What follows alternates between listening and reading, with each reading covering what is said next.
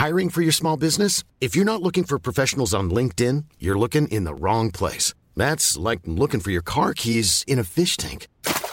LinkedIn helps you hire professionals you can't find anywhere else, even those who aren't actively searching for a new job but might be open to the perfect role. In a given month, over 70% of LinkedIn users don't even visit other leading job sites. So start looking in the right place. With LinkedIn, you can hire professionals like a professional. Post your free job on linkedin.com slash people today.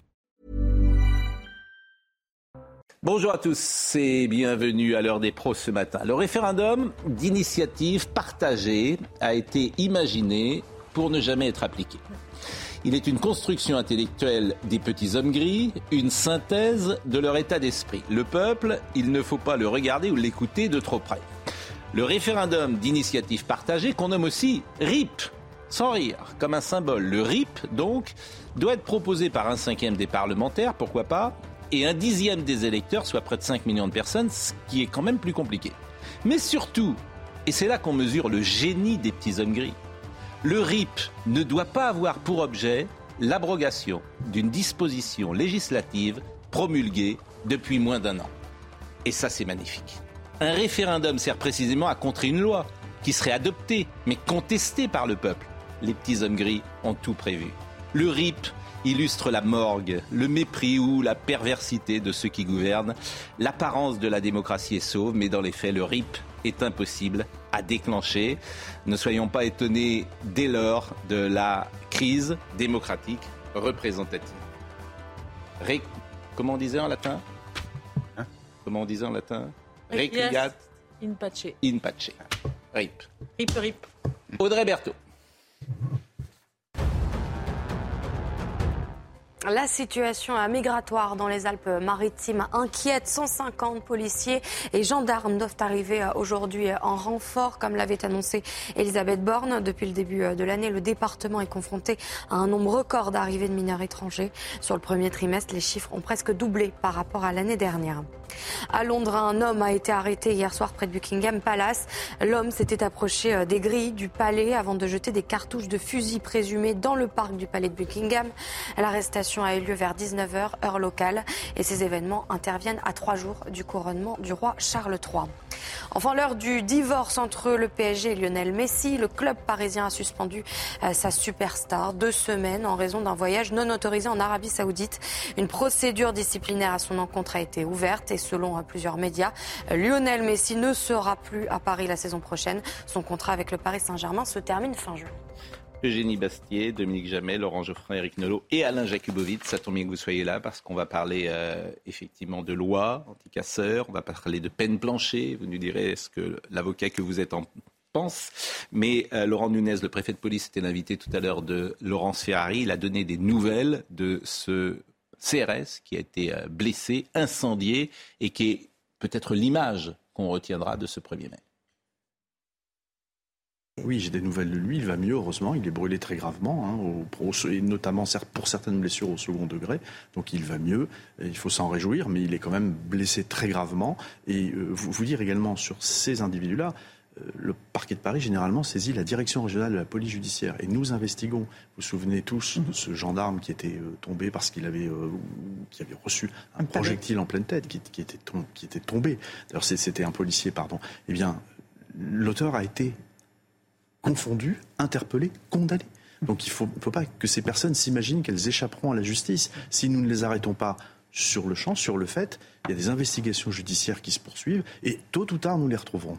Ces brûlures graves, le policier portait une tenue unifugie ou pas? Il s'est enflammé, euh, vous savez, euh, c'est grâce surtout à l'intervention euh, de ses, ses collègues, collègues. qui ont pu rapidement intervenir, euh, qu'il n'a pas été blessé beaucoup plus gravement, mais ses blessures sont tout de même très graves. Les fonctionnaires de la direction régionale de la police judiciaire vont examiner toutes les vidéos, regarder les témoignages, recontextualiser les choses, et j'ai bon espoir, évidemment, et en tout cas on va tout faire pour retrouver l'auteur de ce jet de cocktail Molotov. 406 membres des forces de l'ordre ont été blessés. Alors ça bouge quand même parce qu'il y a un moment où le réel quand même saute au visage et la loi anti-casseurs, enfin, qui avait été abrogée en 1980 par François Mitterrand, qui existait avant. C'est toujours pareil, c'est-à-dire qu'on avait... Il est en place après la même, hein. 68. Oui, c'était pas la même. Bien sûr que c'était pas la même puisqu'il n'y en a pas aujourd'hui. Si, il y en a, une en, 2019. il y en a une en 2019. je crois que c'est en, partie, en partie, Mitterrand avait, en partie euh, réformée par le Conseil constitutionnel. C'est qu'on pouvait euh, incriminer des gens qui n'avaient rien fait. C'est une responsabilité collective. C'est ce qu'on appelle la responsabilité collective. Mais on en parlera parce que c'est un sujet que je trouve passionnant. Parce que moi, je suis pas d'accord avec vous.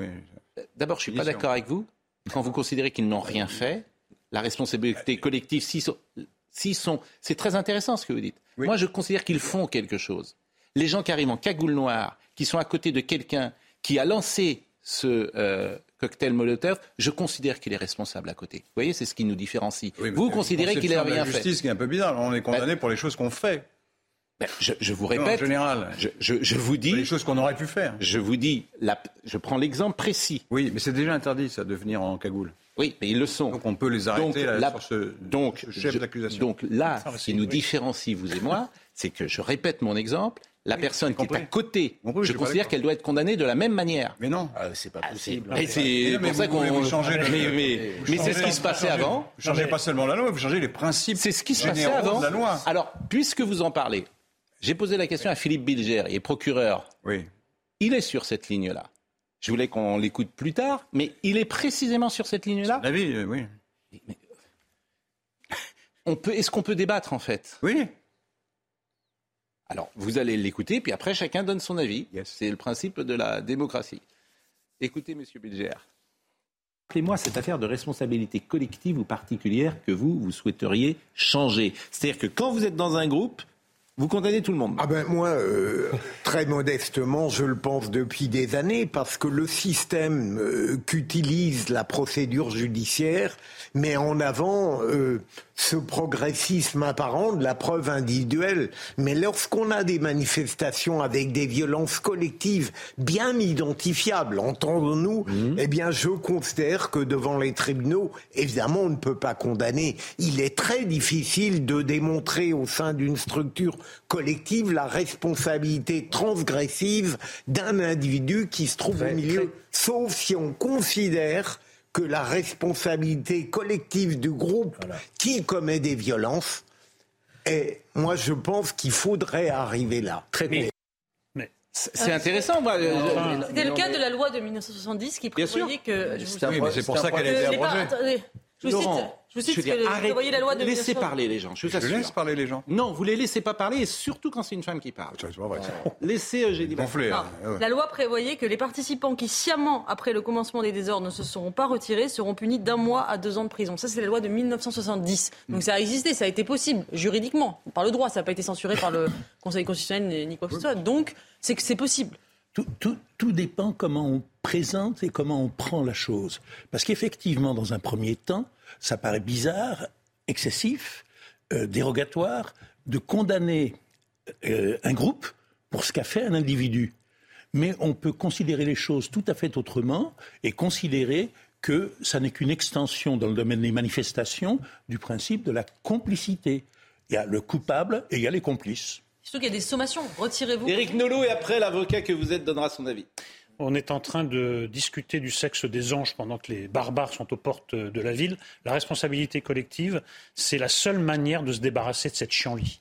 C'est la seule manière de se débarrasser de cette gangrène avant qu'il y ait un drame. Là, c'est déjà un drame ce qui est arrivé à ce policier, mais je, parle d'un drame d'ampleur supérieure avant qu'il y ait des morts. Donc voilà, vous dites que le, réel a fini par nous sauter à la figure, mais il nous saute à la figure au ralenti. Tant qu'il n'y aura pas eu un drame, je pense qu'on continuera à discuter du sexe des gens. Ces gens-là, qui viennent en cagoule, qui viennent en casque, ne viennent pas pour manifester. Fin du débat. Ils viennent pour casser, et ils viennent pour casser du flic. Il faut sévir. Mais vous mais vous, heurtez à, Laurent Geoffroy. le sexe des anges. Qui, euh, comment, vous pouvez qualifier de sexe des anges le fait qu'un certain nombre de juristes sont compétents plus que moi et plus que vous, mm. et qui défendent des positions différentes. C'est pas le sexe des gens. Parce que la situation a changé. de discuter des libertés publiques. La violence a changé. Les libertés publiques eh ben, sont le fondement de notre société. Et eh ben, eh ben, on ne peut pas y, porter atteinte comme ça. On l'a déjà fait. Euh, sous, le, régime de l'émotion face à Pompidou légitime par ailleurs. Mais Pompidou n'était pas un dictateur. Ça, a été critiqué d'emblée cette loi anticasseur. Les gens ont dit on ne peut pas condamner des gens qui n'ont rien fait. Non mais c'est un bon débat. L'avocat que vous êtes parce qu'en fait avec Monsieur Geoffrin et je lui il n'y a pas de solution. Non, mais avec Laurent Geoffrin. Je suis pas tout seul. Euh, avec Laurent Geoffrin, euh, on ne protège pas les flics, à mon sens. Mais si. Ben non. La preuve. Et avec euh, le système qui existait avant, ils sont protégés. C'est tout. Après, chacun choisit son camp, si je veux De quel système parlez-vous qui existait avant? Bah, La loi anticasseur euh, de soit 1970. Celle de 1970 qui a été abrogée par François Mitterrand en 1980. votre avis d'avocat? Oui, non, moi, je, crois qu'en en fait, on, c'est une querelle de mots. Euh, moi, moi le, terme même de responsabilité collective, il est antinomique du principe même de notre droit. La responsabilité, elle est individuelle. Il ne peut et il ne doit pas exister de responsabilité collective. Ceci étant, ce à quoi vous faites allusion, il y a déjà une réponse judiciaire. Alors, il y a à la marge, effectivement, la complicité dont vous parliez tout mmh. à l'heure, mais il y a également la notion de coaction. mais la coaction, elle est réprimée par la loi. La coaction. Simplement, dans ce que vous appelez, vous, la responsabilité collective, il y a une espèce de responsabilité aveugle. Le groupe. Mais à partir d'où? Jusqu'où? C'est-à-dire que quand vous avez un groupe constitué, à quel niveau d'éloignement du fait lui-même vous situez la responsabilité Vous faites une nasse avec une sommation en disant euh, vous partez maintenant. Euh, bon, alors, non mais alors ça c'est pas c'est pas de la responsabilité collective. Ah, Là c'est non c'est de la responsabilité individuelle. C'est-à-dire que chacun est responsable de son propre fait. C'est-à-dire de ne pas être parti alors qu'on en moins de partir. Non, c'est une responsabilité individuelle. Ce n'est pas une responsabilité collective. Avançons. Parce qu'il faut que je vous fasse écouter Éric Dupont-Moretti, parce que quand je dis que certains se dessillent, euh, Éric Dupont-Moretti, euh, ce matin, a imaginé de revenir sur cette loi. Oui, mais est-ce que nous avons un arsenal législatif qui nous permet aujourd'hui de condamner des gens qui veulent tuer des flics? Parce qu'en fait, c'est le propos, in fine. Et est-ce qu'on a besoin absolument d'une nouvelle loi en la matière? Il faut qu'on y réfléchisse. Mais euh, en ce qui me concerne, à deux reprises, notamment sur le terrain législatif, j'ai pris euh, des euh, dispositions, elles ont été votées d'ailleurs, pour que la réponse pénale soit plus ferme chaque fois que l'on s'en prend à un policier. Parce que s'en prendre à un policier ou à un gendarme, c'est s'en prendre à la République et à la démocratie. C'est un mot en ce moment qui est euh, dévoyé, utilisé dans n'importe quelle condition. Il faut remettre les pendules à l'heure. Il répond pas à la question. Hein. Alléluia. Non, mais il, il répond pas à la question. Il, il dit qu'il faut une réponse pénale plus forte, mais c'est pas ça. Enfin, c'est pas, pas, la question qui est posée. Il y a un aspect des choses que nous n'avons pas abordé et qui me paraît primordial. En réalité, il y a un conflit dans cette affaire entre le législateur et le judiciaire. C'est-à-dire que le législateur, bien souvent, prend sous l'effet d'événements récents des décisions que l'on peut attaquer d'un point de vue de droit, mais le juriste, quelquefois, ignore la réalité. La loi, les lois de 70, 73, etc., les lois dont on parle, elles sont la conséquence d'une situation que l'on constate. Il y a des gens qui viennent non pas manifester, mais en nombre, tous d'accord, pour piller, casser et casser du flic.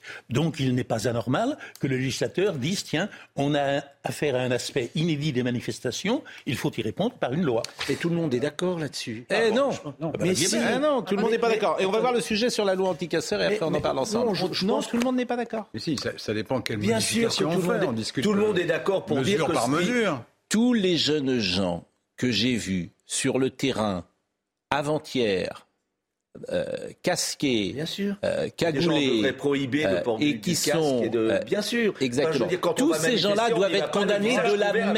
Tous ces gens-là doivent être condamnés de la même. Je vous donne mon avis. Tous ces gens-là doivent être condamnés de la même manière. et c'est ce que dit Eric très justement, c'est la seule solution. Mais Pascal, Pascal, Pascal, simplement, une, une question de, de simple raison. D'accord? Mm. Vous avez effectivement des jeunes gens qui viennent, ou des moins jeunes d'ailleurs, mm. qui viennent à ces manifestations avec le visage dissimulé, avec le casque, qui est déjà en soi inacceptable. Bien. parmi eux, il y en a un, effectivement, qui jette un, un projectile qui va très sévèrement, ou pas d'ailleurs, blessé. Est-ce que celui qui est à côté est également responsable du jet S'il est casqué oui. oui. C'est une question. Mais, moi, je réponds oui. moi, je réponds oui aussi.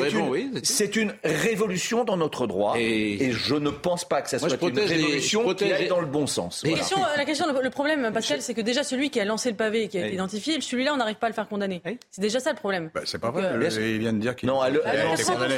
80% des procédures sont Non, mais je pense que c'est simplement. Il vient de donner un exemple, celui n'arrive pas à le faire condamner, c'est qu'on n'arrive pas à l'identifier. Et c'est ça qui est extrêmement ah, grave. Euh, c'est qu'on n'arrive pas à l'identifier parce qu'effectivement, ils sont tous habillés de la même façon, on n'arrive pas à les, à, les, à les, reconnaître. C'est ça le vrai sujet. Mais parce que l'Arsenal, euh, les gens qui viennent en manifestation cagoulés, casqués, masqués, ces gens-là, déjà, faut imaginer pour eux une peine extrême. Mais en fait, déjà extrême. Non, mais il faut imaginer une peine. Non, vous, entendez ce que je veux dire Il y a une proportion des délits en France. Excusez-moi, vous, êtes en train de, de, faire une législation on farfelue. On a, on a pas de mots. situation nouvelle, loi on nouvelle. a deux principes. C'est pas une raison. La violence en fait, a changé. Vous ne voulez pas. La loi doit changer. Voilà, vous ne voulez pas. Mais avec ces raisonnements, on sort complètement des, des Moi, je voudrais simplement. Mais on en sort là avec ce qui se passe sur le terrain. On sort pas. On est sûr qu'on en est sorti. Mais non, vous êtes sujet à des minorités. Pascal, est-ce que vous me permettez de rappeler le système démocratique Est-ce que vous me permettez de vous rappeler deux principes de notre État de droit. Oui. Après, on peut, peut, le contester, on peut en parler, tout ce que vous voulez.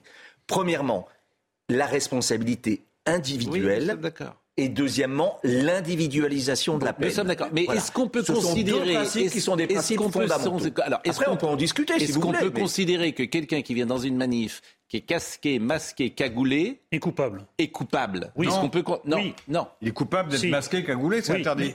Je, c'est interdit déjà. Est-ce qu'on peut imaginer une Mais répondez à mon, argument, c'est interdit déjà. Mais il n'est pas puni pour ça. Il peut l'être, il suffit, il suffit de l'arrêter.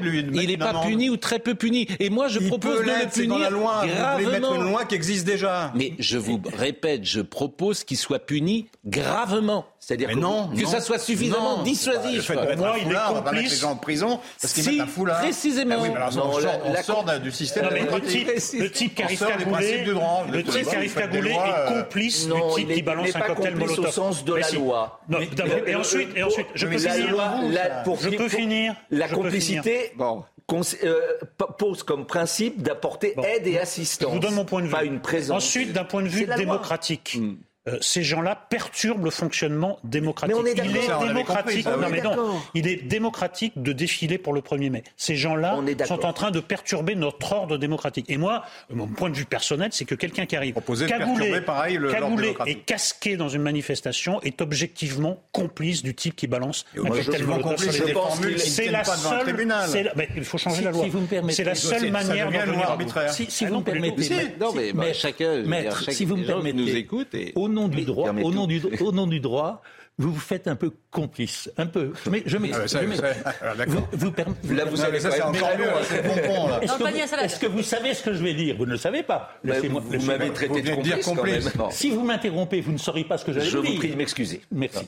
Bon, il y a des gens à l'heure actuelle, un peu partout, qui ont tendance à mettre sur un pied d'égalité, sur un même pied, les forces de l'ordre et les forces du désordre. Mmh. Alors effectivement, il y a des deux côtés hmm. des gens qui portent un uniforme noir et qui ont des casques et qui même ont des projectiles. Hmm. Mais l'un des deux camps, ce sont les forces de l'ordre et l'autre les forces du désordre. Et on ne peut pas, me semble-t-il, dans un état de droit, les mettre sur le même pied. Alors, on va voir euh, un sujet. La seule chose. Alors, vous voyez Alors, c'est très simple. En fait, pour trancher notre débat, hmm. moi, je propose qu'un jour, euh, le peuple soit consulté sur toutes ces questions. Avec des questions très simples. Souhaitez-vous que des questions extrêmement simples. Les gens qui viennent dans des manifestations cagoulés, casqués, etc., doivent-ils encourir telle peine? Boum, on pose la question. Ils encourent déjà. D'autres peines. Mais qu'on applique pas. Ils, encourent sans doute une peine. Quelqu'un qui arrive euh, cagoulé, il ne doit pas encourir grand-chose. C'est proportionnel au délit. Mais, c'est pour ça que comme on n'est pas d'accord, moi je vous propose... Euh, euh, mais, voler à l'étalage, c'est aussi grave que d'aller tuer quelqu'un. Mais, Laurence, comme j'ai compris qu'on ne serait pas d'accord, je vous propose de demander aux gens. Est-ce que ça vous va? Pascal, notre système. Pourquoi pas Mais alors, c'est que vous considérez peut-être que notre République. C'est très compliqué. Mais pourquoi pas, dit-il Pascal, je veux dire, vous êtes votre réponse extraordinaire. Mais il y a des représentants. Bah oui, pourquoi pas Les représentants du peuple existent, ils ont décidé pour l'instant. Peut-être considérez-vous, et il semblerait que C'est vrai que le Parlement, ça n'a aucune importance. Je pense que les lois ne sont pas sur ce plan-là, sont pas assez. Oui, les députés, c'est rien, quoi. C'est que vous considérez que notre République est une mauvaise République, semble-t-il. Puisque... Oh mais ce système. Pardon, non mais attendez. Je considère que. Non mais mon, propos, mon propos est volontairement provocateur. Mais je veux dire, faites pas des tunnels. c'est très simple. Il y a des si vous ne me laissez pas aller au bout, je suis désolé. Mais c'est très simple, c'est une question de bon sens. Il y a des choses qu'on n'a jamais vues sur le terrain. Laissez-moi terminer. Il y a des choses qu'on n'a jamais vues depuis 5 ans. Une violence qu'on n'a jamais vue. on est d'accord. Inouïe. Bon, bah, il y a des lois nouvelles, point. Une fois que tu as dit ça, c'est fini. Tu n'as pas besoin d'ergoter pendant des vous heures. Vous ne venez pas parler de, de loi nouvelle, vous dites simplement que vous contestez la représentation du peuple par ses élus, qui est notre système de démocratie jamais dit ça. et notre république. Mais si, puisque vous dites comme les lois sont mauvaises, il faut passer au-dessus du législateur jamais dit ça. et donner la parole directement au peuple. Je n'ai jamais dit ça. Bah, c'est ce que vous venez de dire. C'est ce que demande le peuple sur les retraites, apparemment. Je n'ai jamais. Mais c'est ce que vous venez de dire. Il a parlé de lois nouvelles, mais j'ai dit faut consulter. On peut de temps en temps imaginer de consulter le peuple sur ces lois, puisqu'on n'arrive pas à se départager. C'est tout ce que j'ai dit entre Geoffrin et moi. Bah, ça s'appelle la majorité euh, et, et, et c'est le parlementarisme. Mais Pardon, mais c'est ça notre République aujourd'hui. Je veux dire, on peut la contester. Depuis 40 ans, on a depuis 40 ans sur ce pays, dans plein de domaines, on a tout essayé. Rien ne marche. Est-ce qu'on peut imaginer de changer de logiciel sur certains sujets, notamment ces sujets-là Est-ce que c'est simplement vous changer de logiciel, c'est instaurer une république autoritaire. C'est ça votre, votre, changer votre, la loi, proposition. Hein. À chaque fois, vous dites il faut taper plus fort, c'est le bon sens. Il n'y a pas besoin de discuter. Qu'est-ce qu'on fait On continue Tous comme juristes, avant. c'est des emmerdeurs. On continue et comme on fait avant jusqu'à ce qu'il y ait un flic qui meurt, c'est ça Non, non. Euh, vous direz, Et, vous, et- vous et ça allez dire consiste à ça. dire ceux qui défendent les libertés publiques sont des complices des assassins. Oui. C'est ça l'argument. Vous, vous allez Bravo. dire ça. Vous allez dire C'est ça. simple. Vous allez dire ça au CRS qui est brûlé, qui a reçu. Assez public, ce que a- je dis là. Vous allez dire ça au CRS qui est sur son sûr. lit de douleur, euh, à l'hôpital, qui a les mains brûlées, qui a le un visage argument brûlé. démagogique au possible, ça. Arrêtez. Ah bah, La réalité démagogique. Mais c'est en fait, c'est totalement démagogique. quoi. C'est Le- En fait, c'est sidérant. Si vous n'en savez Moi, je vous de assure, dit, le CRS en question, vous le faites parler, en fait, on ne moi, sait pas vous- ce qu'il dit. En fait, vous me Les- les- sidérez. les- la police ne demande pas En forcément d'abolir l'état de droit. Elle n'a jamais demandé ça. C'est ce que je demande. de. Je Ah, demande si. d'abolir l'état de droit. les bien sûr. Non, vous, de- a demandez pas de l'abolir, vous demandez de le modifier. C'est- En fait, c'est sidérant. Il n'y a plus des, dans- des délits. Vous le, le- en fait, c'est dès sidérant. qu'on mais est dans bon. une manif, on est coupable. Non, mais, de, de demander l'adoption de nouvelles lois dans, sidérant. dans- Bon, est-ce dans qu'on le peut cadre de l'état droit, c'est abattre l'état il droit. arrive, Non, il arrive, ces lois existent. il, arrive même dans les républiques les plus démocratiques qu'on prenne en fonction de la situation des mesures strictes. C'est-à-dire que cette loi, je, ré- je demande qu'une loi soit en France qui existait sous De Gaulle et Pompidou. Elle a été abrogée. à- Et vous à juste m'expliquez. raison. Et vous m'expliquez. Alors Pompidou était un dictateur. C'était une loi, oui, ben, c'était une loi constatée pour se contester, Non, mais, pas un dictateur Mais enfin, en général. Et, et on n'était pas dans un état de droit. Et on n'était pas dans un état de droit.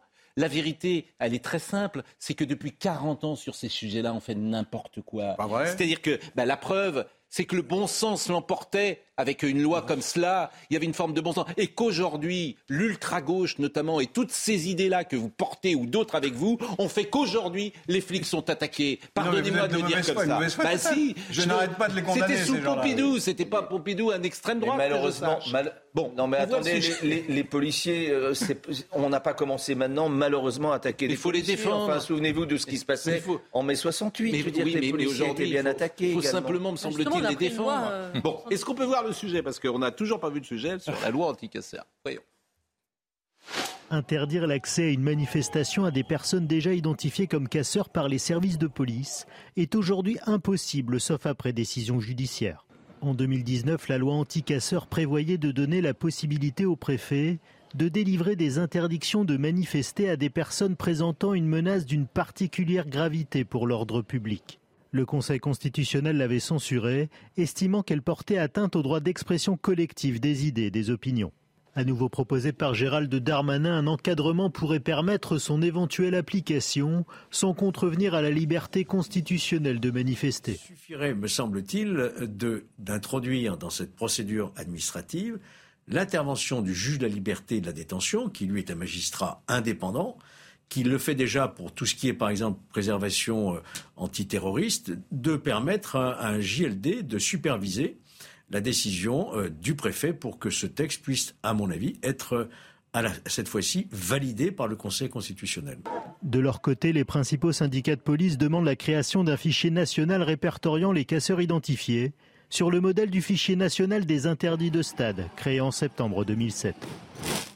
Bah voilà. Sur ce sujet, et, et bien sûr, et on a réussi avec euh, les, les hooligans. Sur ce sujet, Monsieur Darmanin, et on va l'écouter, mais je pense à s'il y a des black blocs qui sont en train de nous écouter euh, en ce moment. mais ils doivent se tenir les côtes en vous écoutant. Ah bah oui, ça. Ils doivent se dire, mais ils doivent se tenir les côtes. Oui, c'est ça. Ils doivent se dire, mais, Mais non, quelle mais je suis- chance on a d'avoir Non, des mais ils m'ont Laurent payé, ils m'ont payé. Ils m'ont donné de l'argent. Mais je pour dis pas ça, Laurent, je Mais ne fais si, pas le ça, procès. mais Je suis un parce que- complice des Black Blocs. Mais je vous dis pas Parce que ça je non n'arrête pas de les condamner Mais tout je le vous dis temps pas et de ça les non ridiculiser. Mais je suis ne complice vous quand dis- même. je ne vous Pourquoi dis pas Parce que je ça. défends des principes. Je ne vous dis pas ça non plus. Jamais je me permettrai de vous dire ça. je quoi, dis que alors votre, ben, je dis que votre faiblesse ou votre aveuglement nous emmène dans le mur. Mais ce qui est plus facile, c'est d'aller dans votre sens, excusez-moi, parce que là, ça va dans le sens du, Ça du n'est pas poil, quoi, de, si l'opinion. Bah, C'est suis- beaucoup plus facile. Je suis, je suis si seul. facile. Je suis le seul dans l'espace médiatique.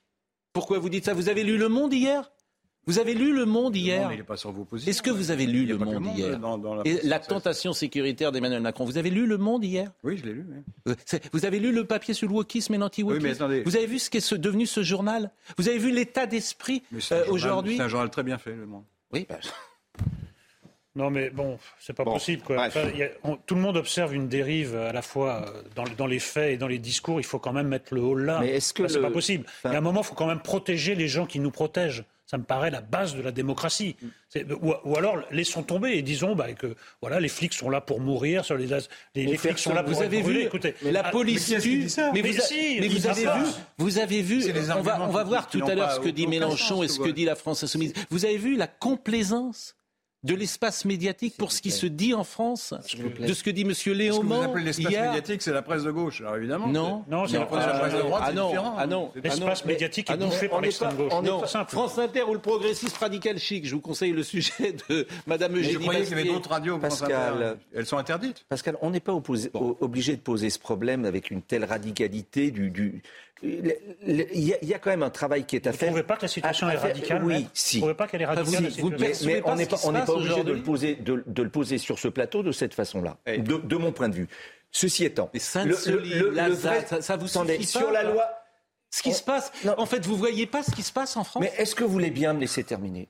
Soyez gentil. Vous avez raison. Sur le problème de la loi anti-casseurs et sur la question de l'interdiction de gens qui ont déjà été condamnés pour aller à une manifestation. D'accord? Il faut l'intervention d'un juge. C'est ce qu'a dit le Conseil constitutionnel. Et la proposition de M. Fenech est une proposition intelligente d'un juge, le JLD, qui viendrait effectivement, parce que le, préfet ne peut pas interdire, lui, par une mesure administrative, c'est ce que dit le Conseil constitutionnel, quelqu'un d'aller manifester. C'est contraire au principe même de la liberté de manifester. Il faut donc un juge. Mais même s'il y a le juge, vous allez dire comment est-ce qu'on va interdire à quelqu'un qui a déjà été condamné d'aller à une manifestation? Comment on va l'identifier? Comment on va l'en empêcher? Et si on peut l'en empêcher, pourquoi alors qu'il est, il est interdit d'aller manifester casqué et avec le visage dissimulé Pourquoi est-ce qu'on ne le fait pas? Pourquoi Eh ben, est-ce que c'est impossible? La pause, la pause, Pourquoi est-ce qu'en amont de ces manifestations, on n'interdit pas d'accès les gens qui arrivent avec le visage dissimulé ou avec, ou avec Eh bien, un casque eh bien, la pause, la pause. Pardon. C'est difficile à parce qu'ils arrivent avec le. La pause. avec Mais la réponse, j'ai la réponse. Alors je vous ai- je Parce qu'on est faible. Jakubovic, d'une faiblesse inouïe. Alors là, il faut être fort. Moi, je, je suis d'accord. faiblesse Je suis d'accord avec vous. En Voilà. amont, il faut être plus fort. Voilà, d'une si c'est faiblesse possible. inouïe. Inouïe. Et Je que si vous êtes fort, euh, euh, vous allez avoir Mais- mais tout l'espace médiatique moi, ce que qui je- va se mettre en branle ce que et je- nos euh, dirigeants ne sont pas Ce que je critique courageux. dans notre débat, pardon, c'est de vouloir dire que les gens qui effectivement veulent encore protéger Mm. notre état de droit et les libertés collectives et individuelles soient nécessairement suspects d'être partisans de, ce- de ces salauds qui caillassent les flics. Pardon, La pause. ce n'est pas vrai. La pause, on est en retard. C'est un débat euh, sur le fond, intéressant, sans euh, dérive personnelle, bien évidemment, que nous avons euh, et, et sur lequel nous nous opposons quand même. Mais, Euh, bah, qui, selon vous, euh, oppose les, les complices des, des casseurs et Non, des ne- assassins et les gens qui ont du bon sens. C'est ça le. Moi, je préfère le la il, catégorie, te reproche, ce qui est- il te reproche des choses que tu n'as même pas dites et même pas pensées. C'est ça qui est sidérant. Mais moi, je préfère la catégorie Moi, je, d'idiot moi je, ce qui me, ce qui me, ce qui me heurte. Ah. Audrey Berthaud, et après je J'avais donne euh, la Vous parole. empêchez les femmes de parler. Mais oui, c'est Non, incroyable. c'est- non, parce que je, chaque fois, je non, Chaque fois, ça une femme. je coupe Eugénie Bastier pour donner la parole à Audrey Berthaud. Ça va alors. À Mayotte, l'opération à Wambouchou euh, se poursuit. Deux personnes ont été interpellées la nuit euh, dernière. Le ministre de l'Intérieur, Gérald Darmanin, a félicité le travail des gendarmes et des policiers mobilisés sur place. Euh, depuis quelques jours, les émeutes ont baissé en intensité. Samedi, 14 jeunes ont été interpellés. Une loi pour rendre obligatoire les drapeaux français et européens sur la façade de chaque mairie. C'est la proposition de loi du groupe Renaissance examinée aujourd'hui en commission à l'Assemblée nationale. Une proposition qui indigne les oppositions. Députés de la France insoumise et du Rassemblement national veulent supprimer la mention du drapeau européen. Enfin, un Black Friday à la française. Les French Days débutent aujourd'hui. Des promotions sont à saisir pendant une semaine sur les produits high-tech, l'électroménager et l'équipement de maison. Depuis 7 heures ce matin, des promotions sont affichées en ligne et dans les magasins de plusieurs enseignes. Ah bah, vous faites bien de nous le dire parce qu'on va y aller à 10h30. Euh, Eugénie. Non, moi, ce qui me frappe, c'est le paradoxe, c'est qu'on est très attentif aux libertés individuelles quand il s'agit de, ces casseurs, alors même que pendant le Covid, on a fait subir des privations de liberté mmh. aux Français absolument hallucinantes, notamment le pass sanitaire, qui est quand même une attaque, euh, enfin une, suspension des libertés euh, absolument euh, inédite dans notre histoire et qu'on a accepté collectivement sans, sans, broncher. Et là, quand il s'agit de, confiner quelques personnes chez eux pendant une manifestation, tout d'un coup, c'est une atteinte à l'état de droit. Et, moi, ce qui m'inquiète le plus euh, sur les libertés individuelles, c'est pas de, priver de liberté quelques casseurs euh, et, de, serrer la vie sur ces, casseurs, c'est plutôt la question technologique. C'est qu'aujourd'hui, par exemple, vous avez des caméras intelligentes qui vont être mises en place pendant les Jeux Olympiques à Paris, qui vont être des caméras gérées par des algorithmes, qui vont nous surveiller de façon automatique. Et ça, personne ne dit rien. Et il me semble mm. que c'est quand même assez inquiétant parce que c'est un, modèle à la chinoise qui se met en place. Et personne ne dit rien. Donc je trouve qu'il y a un décalage entre, entre des, des lois de bon sens, comme vous l'avez dit, qui devraient être mises en œuvre et qui ne, qui ne, qui, ne, toucherait que des individus suspects et une espèce de surveillance généralisée qui s'applique à tous, y compris à des gens qui n'ont rien à se reprocher. Alors avançons parce que euh, d'abord je voudrais lire, euh, par exemple, il y a quelqu'un qui, qui, m'appelle et qui me dit le fait de se présenter à une manif casquée et cagoulée devrait être traité du point de vue euh, du droit comme une présomption irréfragable de commettre un acte de violence. Et partant de là, toute personne dans une telle situation devrait être non seulement interdite de participer à la manif, mais également arrêtée et jugée pour tentative de commettre un acte violent, exactement comme s'il avait réellement été commis. C'est intéressant comme. Euh, ça va remplace ce qui aurait pu se passer et, ah oui, et, ce qui s'est passé. Bah, ça s'appelle répondre à une nouvelle situation. Bon. En fait, il y a déjà une punition collective, c'est-à-dire qu'on met en place des outils de surveillance généralisés qui punissent, y compris les gens qui n'ont rien à se reprocher, parce qu'on ne peut pas taper sur les coupables. C'est pour une question de bon sens, c'est pour identifier les, délinquants. Donc vous êtes contre Non, c'est préventif. Bon, écoutons Gérald Darmanin, parce qu'on ne l'a pas entendu sur ce sujet. Je pense qu'il faut que nous reprenions une loi anti-casseurs. Et il faut que nous Il faut une nouvelle loi pour aller plus loin mais quand nous connaissons des individus radicaux, nous les connaissons pour une partie d'entre eux. Parfois, ils sont euh, étrangers. Quelques dizaines euh, qui étaient à la manifestation d'hier n'étaient même pas des Français. Il n'y a rien à voir avec la réforme des retraites. Ils venaient pour casser, pour casser du flic, pour casser du bien public. Oui, mais Monsieur Darmanin, est-ce que vous comprenez Il faut prendre des dispositions pour les empêcher de venir dans des manifestations. On interdit à des hooligans de venir dans des stades. On doit interdire à des casseurs de venir dans des manifestations. Mais la, la différence entre M. Darmanin et nous, c'est que nous, nous sommes des commentateurs Monsieur euh, Darmanin est ministre. Hmm. Au lieu de dire qu'il faudrait faire, il devrait faire. Bah, vous avez pas raison, parfaitement hein raison. Et, écoutez maintenant, euh, parce qu'on n'a pas entendu euh, le sentiment d'un policier cette fois-ci, c'est un syndicaliste, Unité SGP Police, Jean-Christophe Couvi, qui dit effectivement qu'il faut une nouvelle loi.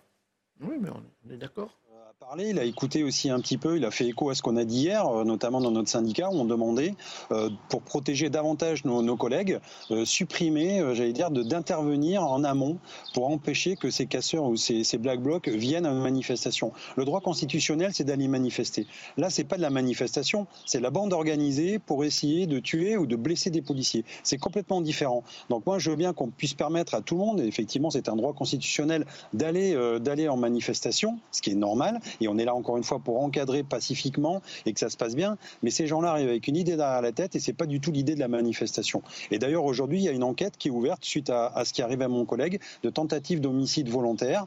Donc, euh, c'est une première, j'allais dire. Euh, on montre bien le, niveau de, voilà, de, de, blessure et de volonté. Et donc, ça sera, ça sera jugé en assise. C'est un crime.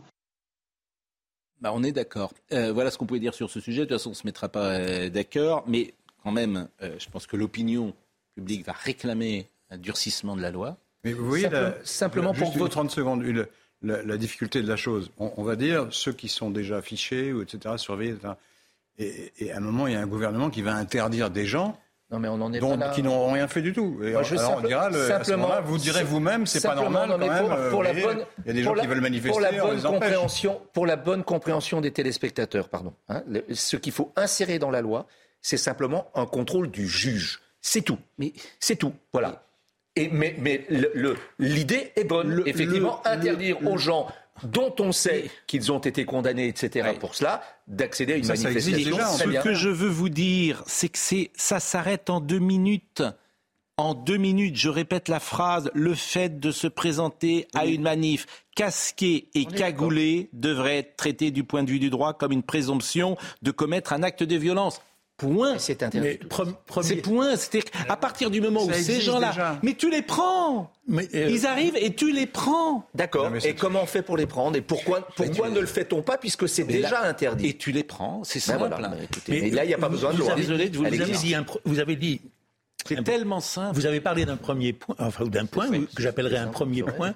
Vous savez, ce qui satisferait à juste titre l'opinion, c'est que l'individu qui a jeté un cocktail Molotov l'autre jour sur un policier avec la volonté de le blesser ou de le tuer. Mmh.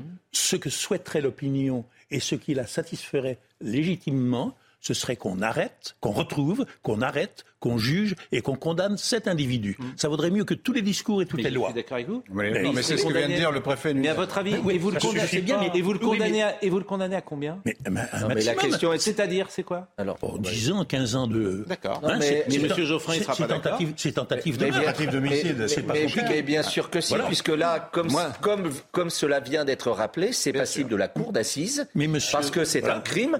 Et là, la peine en cours est une peine qui est extrêmement lourde. Et il sera jugé s'il est jugé par une cour d'assises, il sera jugé par des citoyens. Mais c'est pas le débat, c'est ceux qui l'entourent le débat. Pas celui qui balance le cocktail. Mais, M.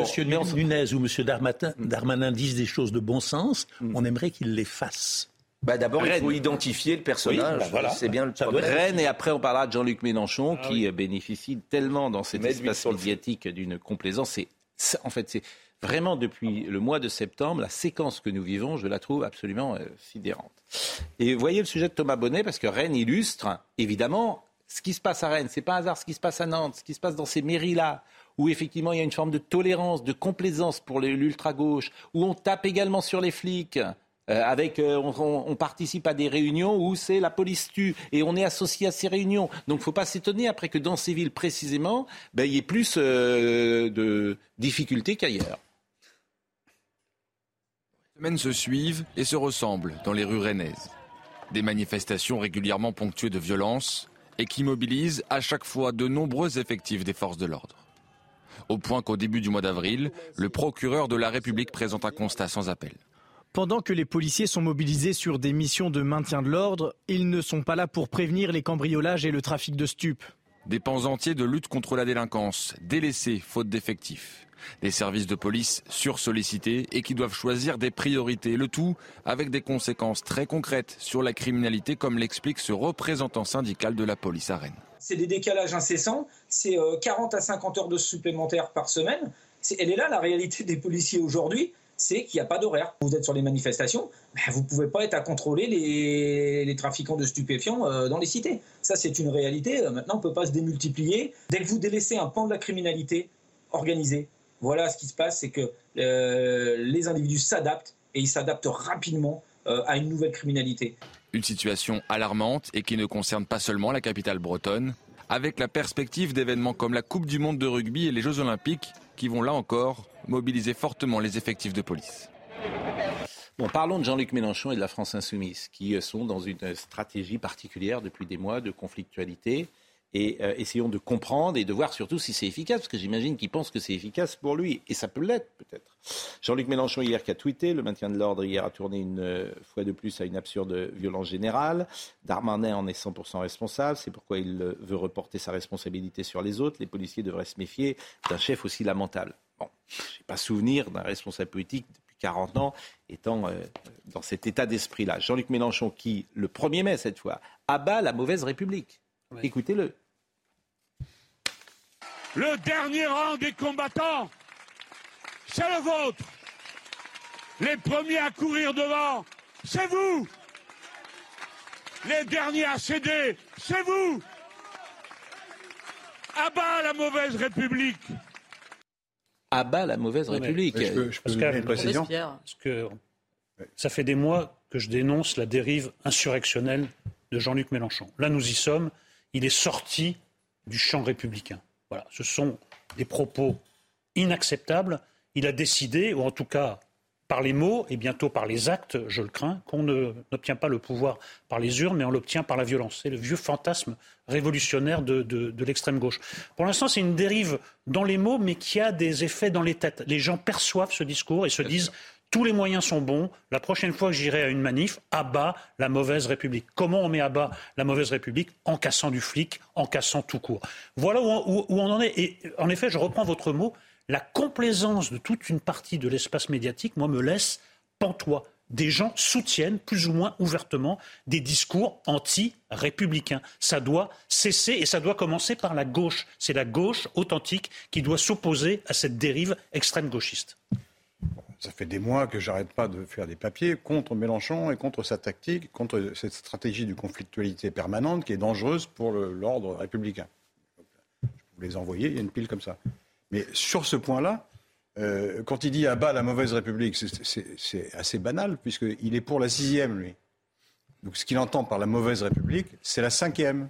Et la bonne République, je ne dis pas qu'il a raison, hein, mais c'est ça son, ce qu'il veut dire. Si c'est Marine Le Pen cette déclaration. le disait euh, déjà, hein, le coup d'État permanent. Vous savez ce que. C'est incroyable. Oui, mais ce que je dis est vrai. Je, réponds même plus parce que vous me sidérez. Vous imaginez si Marine Le Pen dit la même chose On est en 34 avec lui, mais vous, imaginez si. Non, non, non, je crois que Marine Le Pen, non, non, je pense Marine Le Pen ou Jordan Bardella, depuis septembre, avait fait la racine carrée de ce qu'a fait l'extrême. Ah non, mais ça c'est certain. Ça c'est autre chose. Mais attendez, je viens de vous dire, vous voyez comment vous êtes. Je fais une exergue pour dire que je condamne la tactique, la stratégie de Mélenchon. Je prends une phrase que vous avez mise euh, en évidence, où il dit qu'il est contre la mauvaise République.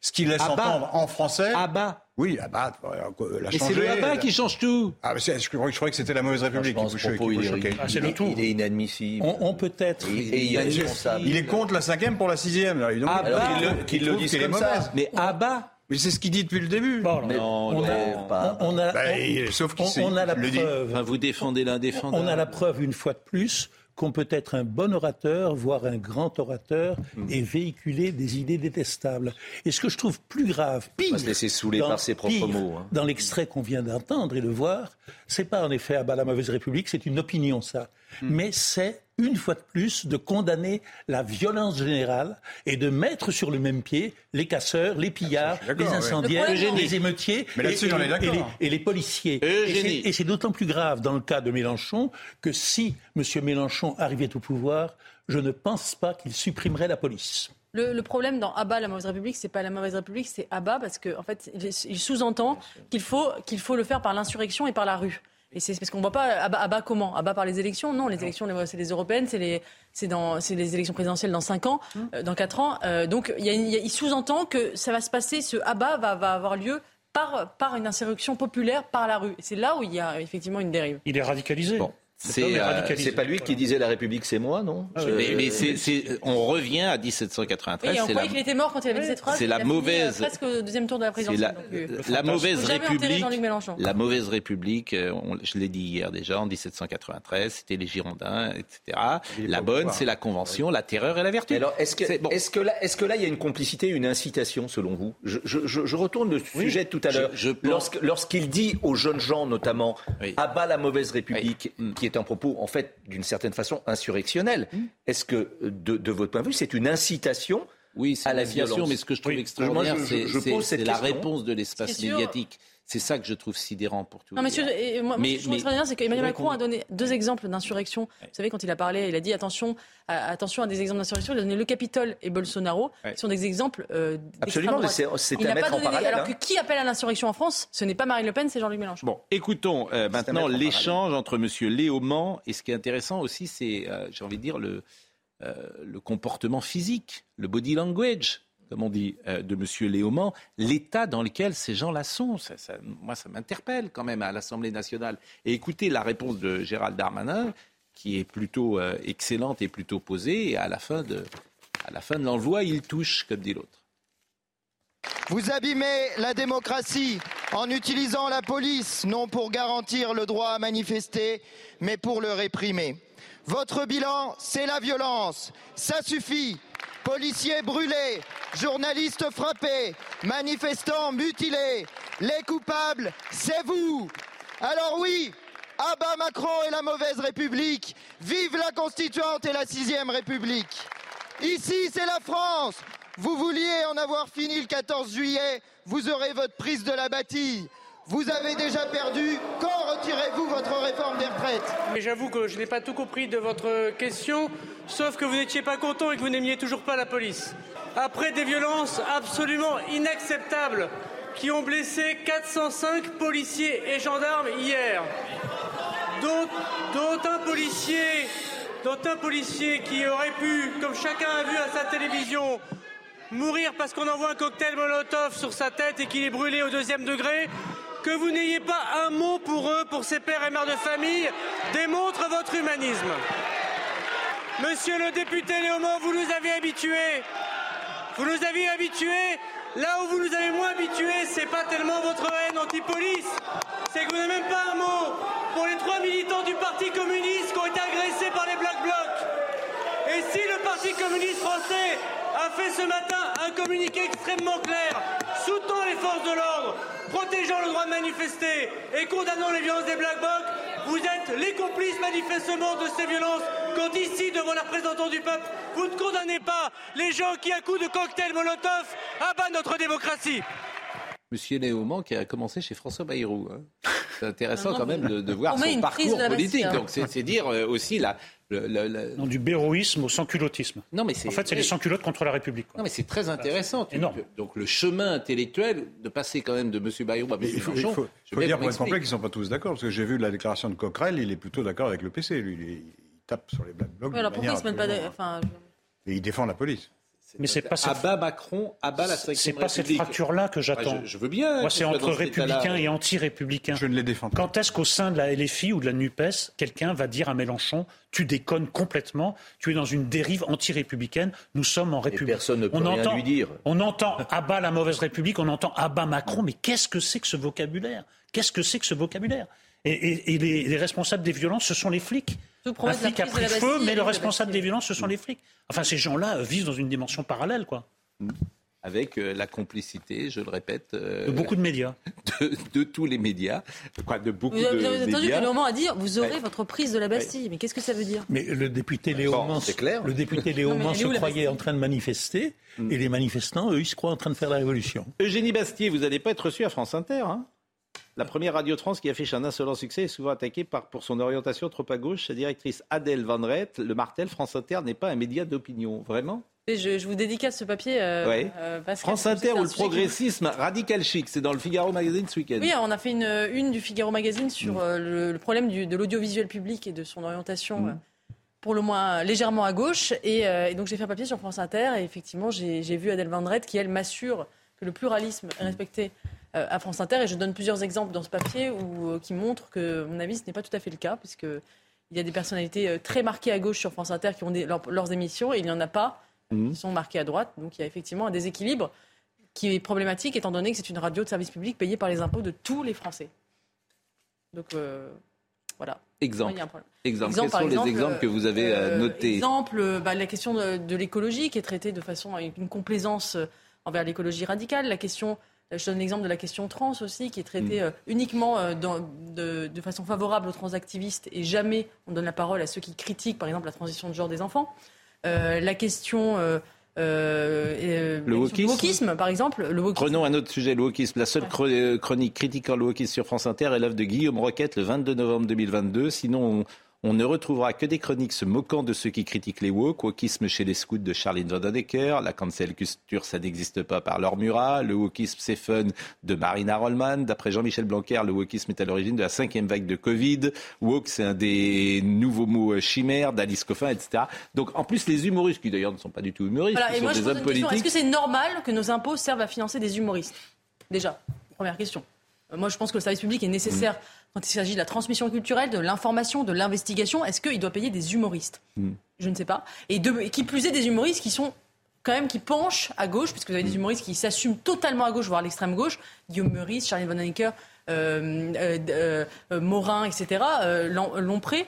Qui, Morin qui, avait insulté, qui, insulté Charlotte ça, Dornelas. Qui assume d'être de gauche. Vous n'en avez pas qui assume d'être de droite. Ça n'existe pas. Il n'y a, aucun humoriste sur France Inter qui, oserait dire je suis de gauche, je suis engagé à gauche, j'ai de la sympathie pour, la France, pour, Marine Le Pen ou pour même Emmanuel Macron. Ça n'existe pas. Donc, il y a un déséquilibre, il y a un déséquilibre qui est problématique parce que c'est encore une fois la, celui... la radio de tous les Français parce que nous la finançons. Celui qui a fait l'éditorial, je crois, euh, étranger, c'était Thomas Legrand, c'est ça Pendant des années, euh, pendant des années, il a quitté France Inter. Où est-il allé Directement euh, à Libération. Qui présente la matinale de France Inter, je le dis à chaque fois, c'est, il a sûrement beaucoup de qualités d'ailleurs, Nicolas Demorand était juste directeur de la rédaction de Libération. Vous imaginez un directeur de Figaro présenter la matinale de France Inter oui. Et, et pas, pourquoi pas bah, pourquoi Franchement, enfin, ce débat. Moi, pourquoi pas Mais ça n'existerait pas. Moi, moi, quand mais un ça humoriste, je l'aime pas parce qu'il est de droite ou parce qu'il est de gauche. Je l'aime parce qu'il me fait rire, Alain, il me fait. Ça n'existerait enfin, pas. Des choses qui sont... Ça n'existerait pas un journaliste euh, du Figaro à France Inter. Vous savez pas, mais moi, je pardonnez-moi. Attendez, je l'ai battu pendant 15. Attendez, pardonnez-moi. Je peux donner mon exemple. Mais vous allez m'expliquer. Je peux pas répondre. Enfin, moi, pour répondre, pour non, répondre à ce que vous disiez, vous moi, avez, je, ne trouve pas choquant vous que avez le monopole de la parole. Qu'il y ait un Alain, de l'actualité par l'humour, c'est pas, c'est pas, euh, pas le. Je trouve moi, pas je ça pas, choquant. Je, non, mais moi, moi, je suis pas contre. Mais est-ce que ça doit être Réponds. payé par par nos impôts bah, C'est Laurent Le divertissement pur n'aime pas être payé par ah, les impôts. Est-ce que est-ce que Coluche était était un humoriste de droite ou de gauche Coluche n'était pas payé par nos impôts. Bon, Laurent Geoffrin. C'est sur le service public. Laurent Geoffrin moi, j'ai mon expérience à moi. J'ai passé euh, 15 ans, 20 ans euh, à France Inter. Hmm. J'ai débattu successivement avec euh, Philippe Tesson pendant, hmm. 11 ans. Mais c'était il y a 20 ans, c'était différent. Ah vous, ben, ne comprenez pas que c'est. Ce on, disait déjà ça à l'époque. Mais vous voyez, j'ai même pas terminé ma phrase que vous me coupez. Depuis quand vous êtes plus à France Inter? Ah, Et ils vous ont viré précisément parce que vous n'étiez pas, assez de gauche, peut-être Pas du tout. mais c'est ridicule, ce que vous dites. Je pense, mais je pense que c'est pour mais ça. Ils ne m'ont pas viré du tout. Bah, mais pourquoi vous y êtes plus? Parce que j'ai quitté provisoirement le monde du journalisme pour y revenir maintenant. Donc c'est pour ça. Oui mais, oui, mais c'est un exemple.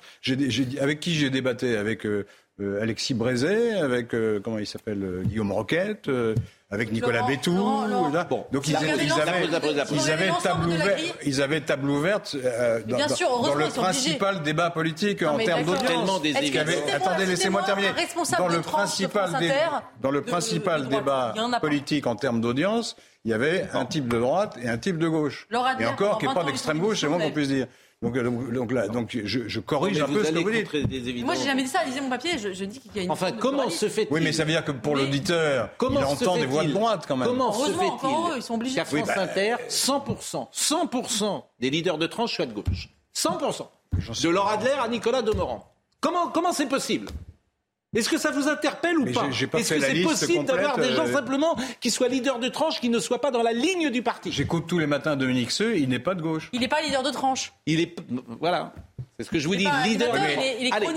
Vous, supposez que Demorand fait de la propagande, mais j'entends je, bon, le Jean Demorand de souvent. Il a quand même un pas de la propagande. Ça s'appelle un, ça appelle un biais. La propagande, mais il y a un biais. Un biais. Allez, non parce qu'on est très en retard, Dominique, et c'est la pause. Tout ça non, fait partie on est très en retard, Dominique. Soyez disciplinés. Soyez disciplinés. La pause, la pause, la pause, la pause. Audrey Berthaud, Audrey Berthaud, ah il est. Ah, Même pendant la pub, vous êtes, euh, vous êtes exténuant en fait. Non, non, mais je vous conseille d'écouter une autre radio que France Inter. Vous êtes, vous, êtes enfermé dans cette radio. Et vous, vous faites laver le cerveau en permanence et c'est terrible. Il y a d'autres radios, bien sûr. Repin, par exemple. Vous, êtes vraiment extraordinaire. Vous êtes le punching ball de cette, de cette émission et vous, vous avez l'impression que. Il est mais, je crois qu'il est. Incroyable. Incroyable. Ah ben, c'est incroyable. Poutine ball, bon, vous êtes le Poutine Ball, quoi, euh, apparemment. Euh, Mais je me il adore ça. Hein je me hein défends. Vous... il était connu avant de passer sur CNews. Euh, maintenant, la France plus entière le connaît. Ah J'étais plus connu que vous. Et l'arrête dans la rue. Il est devenu. Pas cette je veux dire, personne ne connaissait. Il est devenu une icône. Une icône grâce à nous. Les gens disent bravo, bravo, bravo Laurent. Bravo Laurent. Moi, j'ai de l'affection pour On peut lui accorder qu'il était quand même connu avant. euh. Oui, légèrement, mais Oui, bon, légèrement, mal, oui. mal connu. Nettement plus que vous. Nettement plus que vous. Moi, j'étais pas né quand, excusez-moi, vous passez à la télé que j'étais pas né. Je veux dire, on- C'était avant l'invention de la télé. J'ai- excuse-moi, vous étiez avec Michel Droit. Euh, Dites-moi, Audrey, mais j'ai beaucoup d'affection pour Vous voyez, c'était pas Ça Michel se voit, Gauche. ça se voit. Mais je vous jure que c'est vrai. Une affection Je mal exprimée, que- mais je pense qu'il est- il sait que il a tort. Il pense qu'il pense que. Bon, Audrey, Audrey Berthaud.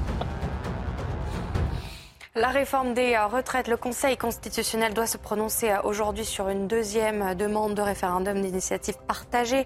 Cette demande a été initiée le 13 avril par 250 députés et sénateurs de gauche et indépendants. La décision des sages sera rendue publique en fin de journée. La lutte contre les rodéos urbains continue. Selon le ministère de l'Intérieur, 2656 opérations anti-rodéo ont été menées par les forces de l'ordre la semaine dernière, dont 201 opérations dans le Nord, 126 en Seine-et-Marne. Ce sont euh, les deux départements les plus touchés et presque euh, 2000 usagers ont également été verbalisés. Enfin, des postes sont à pourvoir dans l'éducation nationale. Un concours pour devenir euh, professeur des écoles a lieu aujourd'hui. Les inscriptions ont débuté le 1er mars dans les trois académies qui peinent le plus à recruter. Il y a euh, 200 postes disponibles dans l'académie de Créteil, 120 postes dans celle de Versailles et 50 postes en Guyane. On va parler de François Fillon dans une seconde et je trouve, avec Marine Lançon, on a hésité à ouvrir avec ce que dit François Fillon, pour tout vous dire. Je trouve ça tellement extraordinaire ce qu'il a dit. Mais bon, l'actualité était forte ce matin. Vous avez entendu François Fillon? Oui. Non, j'ai cou- lu les déclarations sur les rillettes. Oui. J'ai vu, il a parlé des rillettes. Oui, absolument. Oui, les fait- rillettes sur la place rouge. La rillette, les... bon. Oui, la métaphore était. était un peu- Fais faire rillette à papa. Mais vous vouliez dire quelque chose sur France Inter? Ah oui, Et après, mais- on passe, on Non, change de sujet. C'est personnel. Je vais Oui. essayer d'être bref. En, Gérard 19 très court. Mal parti. en On a 1980 des frères très courts. En- Je rappelle, en- on a deux frères très courts. en 1900 Gérard Carrero Eh et ben Dominique voilà. Jamais. C'est sur mon temps. C'est un des frères très sur mon courts. temps. Euh, c'est- un souvenir personnel. En 81, après avoir passé 23 ans dans l'opposition, François Mitterrand avait décidé de libéraliser la radio France Inter. Et donc tous les matins, il y avait Michel Cardos pour le Parti communiste. Yiclès pour les socialistes, Emmanuel Delataille pour les républicains indépendants, disons, moi pour le quotidien de Paris, de droite. Tous les jours, trois minutes pour chacun. Donc, pluralisme. Dans une atmosphère absolument glaciale, j'ai donc parlé pendant un an. Et c'était effectivement la possibilité pour les auditeurs de France Inter, qu'ils prenaient plutôt bien, et pour le personnel de France Inter, qu'ils prenaient extrêmement mal, d'avoir un éventail de voix ouverts, de la droite à la gauche. Ça a duré neuf mois, et évidemment, la direction de France Inter et les syndicats de France Inter ont imposé la fin de ce pluralisme qui était insupportable à leurs yeux. Ça n'a pas changé. Mais par exemple, ce qui est intéressant toujours, c'est les livres. Patrick Buisson, il a fait un livre. Il ne sera pas invité à France Inter. C'est ça que je veux vous dire. C'est ça le biais. Il y a des livres qu'on n'invite pas. Il y a des gens qu'on n'invite pas. En revanche, Geoffroy de la Gannerie qui dit n'importe quoi, où il est Ah seul à penser ça, on lui donne une demi-heure d'antenne. Ça s'appelle un biais. Hmm. Voilà, faut pas euh, prendre les. Mais bon, on en a parlé tellement euh, de fois. Alors, François Les Fillon. gens qui écrivent n'importe quoi et qui viennent sur votre plateau, il y en a quand même légion aussi. Hein. Je, si ça, il y a quelques chaînes. Ah bah écoutez, j'ai vu des gens arriver sur votre plateau qui écrivaient des choses Qui ça? absolument surréalistes. Mais Oh, qui j'ai pas les noms en tête. Ah bah oui, vous avez Euh, pas les noms. Bah moi, il y en a pas. Non, euh, bon, bah écoutez, Laurent. alors je... Laurent, euh, Bon, voilà, euh, c'est une, moi, je vous- une pensée qui m'est venue. Je vous donnerai la liste. Voilà. Mais vous, vous avez, la liste. vous avez Ah, tort. écoutez. C'est-à-dire qu'à la différence, parce que je sais à, à qui vous faites euh, allusion, Bon, écoutez, vous j'ai reçu cette dame euh, qui est le premier livre le plus vendu en France. Moi, je me souvenais d'un monsieur, mais bon. Ça Je suis le seul à l'avoir reçu dans l'espace médiatique. C'est très bien. Qui est Et celle qui est antifax, là vous le traduisez comme ça. je suis le seul. Le C'est juste. Moi, je m'intéresse comme journaliste à ce qui intéresse les gens. Vous voyez, c'est ça un peu mon Qui métier. décide ce qui intéresse les gens Bah, bah, tout simplement. C'est- C'est c'est- Alors, c'est- c'est le- la, attendez, la je vous question réponds. de la poule et de l'œuf, ça. hein. Je vous réponds. Euh, Quand le livre est le plus vendu en France, c'est le livre le plus vendu en France, sans aucune publicité, ben moi ça m'intéresse de l'écouter. Très bien, mais C'est un bon argument ou pas C'est un écouter. très bon argument. Merci. Mais il faut écouter ceux qui l'ont réfuté aussi. Vous Si avez c'est le cas, c'est un Mais vous très avez bon argument. parfaitement raison, Laurent. Est-ce que vous l'avez fait? Ou, euh, Non seulement je l'ai fait, Ah. mais je lui ai apporté la contradiction sur le plateau en citant les éléments, euh, euh, comment dire, de contradiction. Très bien. J'ai une bonne note, maître Oui. Merci, Pour cette merci. fois-ci- Pour cette fois-ci, ça ira. Merci, euh, Laurent. L'échange était inouï. Mais oui, non, mais- mais- mais- Ah ouais, vraiment. Franchement. Cette émission, Bon. c'est chaque jour. euh, C'était dur, Plus haut. c'était- tendu. Non, mais François Plus. Fillon. François Fillon. Alors, D'abord, je trouve que les commissions d'enquête, c'est formidable parce que les gens disent des choses qu'ils ne disent pas aux journalistes. Les journalistes, visiblement, ils, ont, euh, ils peuvent nous raconter des salades, mais quand ils sont dans une commission d'enquête, ils se disent quand même, je prête, euh, euh, comment dire, je parle sous serment.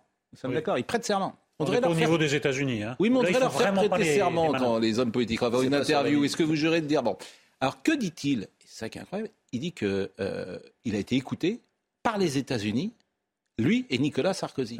C'est inouï, ça devrait être la une de tous les journaux ce matin. François Fillon. Euh, Est-ce que j'ai rencontré euh, dans ma vie politique, et en particulier lorsque j'étais au gouvernement, des euh, ingérences euh, étrangères? Oui, j'en ai rencontré. Euh, la plupart du temps, elles venaient d'un pays ami et allié qui s'appelle les États-Unis.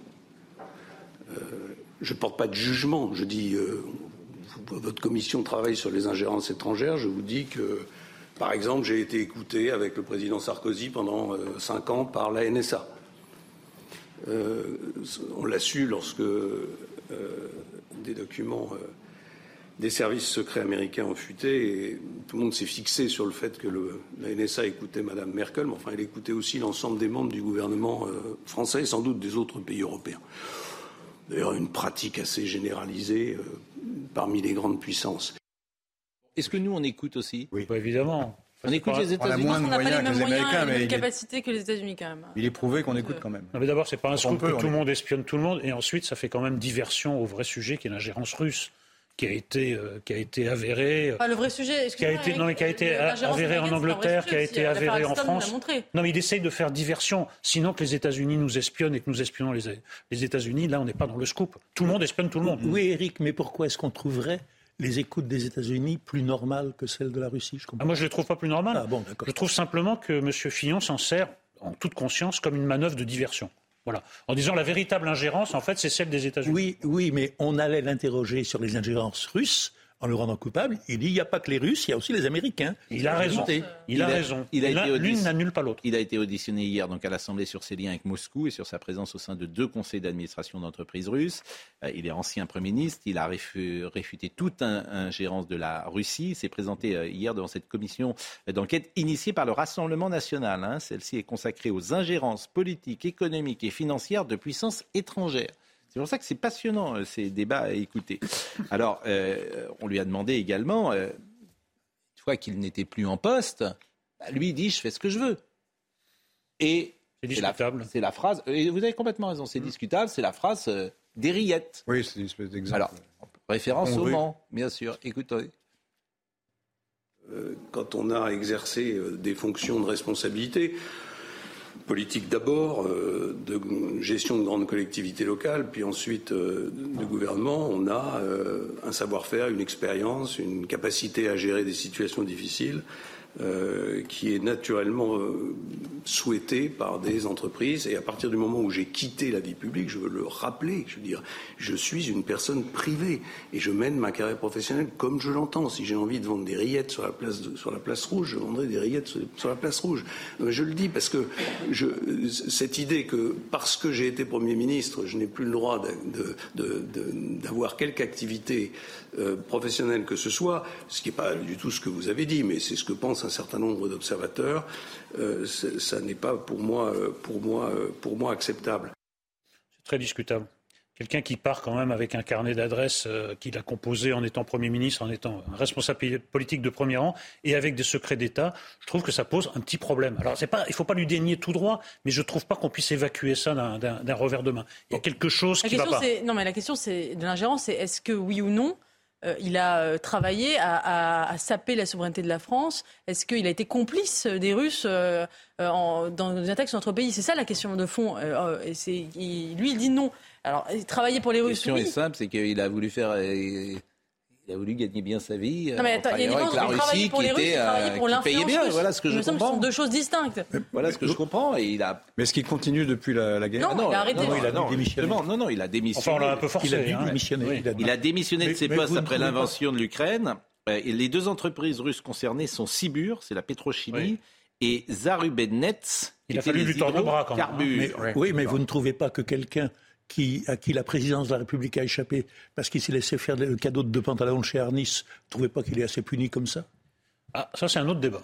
bah, c'est un, un autre Moi, j'observe que la, la, plupart deviennent avocats avec des hmm. et on, on oui. se demande bien euh, à quel titre? À quel titre? Franchement, monsieur, moi, je, Schröder et monsieur je, pose la question et en tant qu'avocat, je, pose effectivement la question si ce n'est effectivement de rentrer dans des grands cabinets, généralement anglo-saxons ou avec euh, avec des carnets d'adresses. Voilà. Mais vous n'ignorez pas que les carrières. Honnêtement, pour moi, en tant qu'avocat, sur le plan de notre éthique et de notre déontologie, moi, franchement, ça me. Je mais en tant pose que, des questions. Mais en tant qu'observateur, vous savez voilà, mais je, je, je, traite personne de malhonnête ni quoi que ce soit. Je, dis simplement mm. qu'il y, a, y a là un sujet. Je vois pas en quoi le fait d'avoir une brillante carrière politique rendait compétent pour devenir avocat. Quand on est voilà. et, et, inversement d'ailleurs. Quand on est législateur, on est censé savoir un peu de droit. Et vous n'ignorez pas, non pas en tant qu'avocat, oui, mais enfin, il suffit pas de connaître un peu de droit pour être avocat. Pas, vous n'ignorez pas qu'en tant qu'observateur et que français, vous n'ignorez pas que les carrières politiques sont aléatoires. Oui, mais enfin, euh, la profession d'avocat n'est pas, n'est pas euh, destinée à recevoir euh, tous les politiques qui, de droite comme de gauche d'ailleurs, qui, ne sachant plus très bien quoi faire, s'inscrivent au Oui, alors il y a des anciens politiques qui sont aussi journalistes ou chroniqueurs. Oui. Bon. Je trouve que euh, la profession de journaliste n'est pas faite non plus pour recevoir d'anciens politiques ou d'anciens chroniqueurs. Euh, simplement, je, les pauvres, qu'est-ce qu'ils vont euh, devenir Il se trouve simplement que la, la profession d'avocat est encore, heureusement, d'ailleurs, une profession réglementée. Oui. Euh, Et la profession de journaliste, que ça soit celle de journaliste. Mais enfin bon. Elle est pas. Non, mais Malheureusement pas. Mais vous avez... non, non, mais vous avez raison. Les journalistes n'ont jamais Souvent. voulu. Ils n'ont jamais voulu de règlement. C'est-à-dire que pour être journaliste, tu travailles deux mois, je crois, ou trois mois, et tu as une carte de presse au bout de trois mois. Ils n'ont jamais voulu instituer. On n'est pas très corporatiste de ce point de vue-là. On a voulu que chacun puisse témoigner la liberté d'expression à laquelle nous sommes attachés. Oui, mais là, oui, enfin les, les avocats aussi. Oui, mais bon, euh, vous êtes venu comment? Vous n'êtes pas venu à pied? Est-ce que vous êtes passé par la rue Bouba Plaît-il par la rue Bouba Non. Vous n'êtes pas passé par la rue Bouba Ou à mon insu ah, oui. mais vous, vous, êtes passé par la rue Bouba mais Non, parce que je viens de l'autre côté. Moi. Et vous êtes au courant de cette affaire? Pas du tout. Ah, ben alors, à Boulogne, pas sur mer, hein, Billancourt, des rues euh, rebaptisées temporairement avec des noms de rappeurs aujourd'hui. À Boulogne-Billancourt, plusieurs rues ont été renommées pour la promotion d'un livre. Ah. Donc, euh, dans les Hauts-de-Seine, donc vous voyez la rue Bouba. Donc ça, par exemple, c'est la rue Bouba. avec la mairie? Euh, Comment? En concertation avec la mairie? Je, Non, les, oui, ah oui, bien sûr, c'est la mairie, bien sûr. les riverains pourront arpenter la rue Bouba euh, sur la place Marcel Santma. Bouba n'est pas le seul à avoir une rue à son nom. Les rues du quartier de, du Pont de Sèvres ont ainsi été rebaptisées avec des noms de rappeurs Salif, il faut aller Lim, loin. rue, rue Sirdoums ou encore Condo. Ces rues ont été renommées pour la promotion du livre Boulogne, une école du rap français. Non, mais il faut, ah, voilà. faut aller loin, il faut rebaptiser la ville Bouba-Billancourt, par exemple. Bouba-Billancourt, ça sonnerait bien. Cet ouvrage sort aujourd'hui et retrace l'histoire du hip-hop à Boulogne-Billancourt. C'est bien. Ah bah, je ne dis pas que c'est pas bien, je vous demande ce que vous en pensez. Je sais pas, quand vous parlez quelque chose, là, c'est pour en dire du mal, mais. Mais vous êtes, vous êtes, vous êtes, terrible. Alors, écoutons quelques riverains qu'on a interrogés à Boulogne. C'est temporaire. C'est une manière aussi euh, d'honorer euh, euh, ces personnes, les rappeurs. Vous savez, dans ce monde, il y a plusieurs personnes qui aiment bien les rappeurs. Moi-même, je les aime aussi. Non, c'est pas gênant, et puis c'est plutôt. Ça permet de mettre en, à l'honneur certains artistes qui peuvent le mériter pour faire ressortir les personnalités qu'il peut y avoir dans la ville. Tu préfères Marcel Samba? Ah, vous préférez Marcel Samba? Ah Oui, mais c'est un rappeur. Oui, c'est Bouba, c'est un rappeur. C'est un rappeur, voilà. Donc on est jeunes et tout ça, c'est bien. Moi, pour moi, c'est bizarre. C'est un paradoxe bizarre pour moi. Il y aura peut-être une rue Geoffrin un jour? Il y a déjà un métro, vous me direz. Oui. Hein mais bon. Rue... La causalité était inverse. Oui, c'est. Vous, Mon nom vient de la station de métro, oui. Mais, euh, c'est oui. pas mon vrai nom. Je, je n'en parle jamais avec vous. Donc, si Mais vous en parlez vous-même. Il n'y a euh, pas de mystère, il n'y a pas de secret, il suffit d'aller voir oui. la fiche Wikipédia. Et pourquoi Geoffrin, par exemple? Pourquoi vous aviez. Parce que je devais, faire une, je devais faire une pige euh, et j'étais à l'agence France Presse, je devais faire une pige et je ne pouvais pas signer avec mon nom. Donc euh, on m'a demandé qu'est-ce que tu veux mettre comme nom? Et comme j'étais dans une cabine téléphonique, à l'époque il y en avait, euh, devant la statue de Geoffrin, j'ai regardé autour de moi, j'ai dit on va dire Geoffrin, hop, Geoffrin. C'est comme ça que ça s'est passé. Belle histoire. C'est, là, oui, je, je pense que c'est une belle histoire. Si Ça tombait bien, c'était le premier maire socialiste du, de Paris, du 18e arrondissement. Oui. Bien. Heureusement que vous Bonne référence. Bien sûr. Ancien communard. Bien sûr, bien sûr. Il n'aurait pas été de votre côté, évidemment, mais vous étiez du côté des Versaillais. Vous. C'est quoi ce bouquin? C'est une La manière d'aggraver mon cas. D'abord, ça sort, ça sort aujourd'hui Ça sort aujourd'hui. Hein, donc c'est bien Éric Nolot. Alors c'est chez Léo Cher qui est un merveilleux éditeur. Absolument. On le salue Léo Cher et euh, Nathalie Reims également qui publie tous ses livres euh, chez Léo Cher. Euh, c'est quoi ce livre? Et au fond, est-ce que vous ne faites pas à travers ce livre ce que vous dénoncez?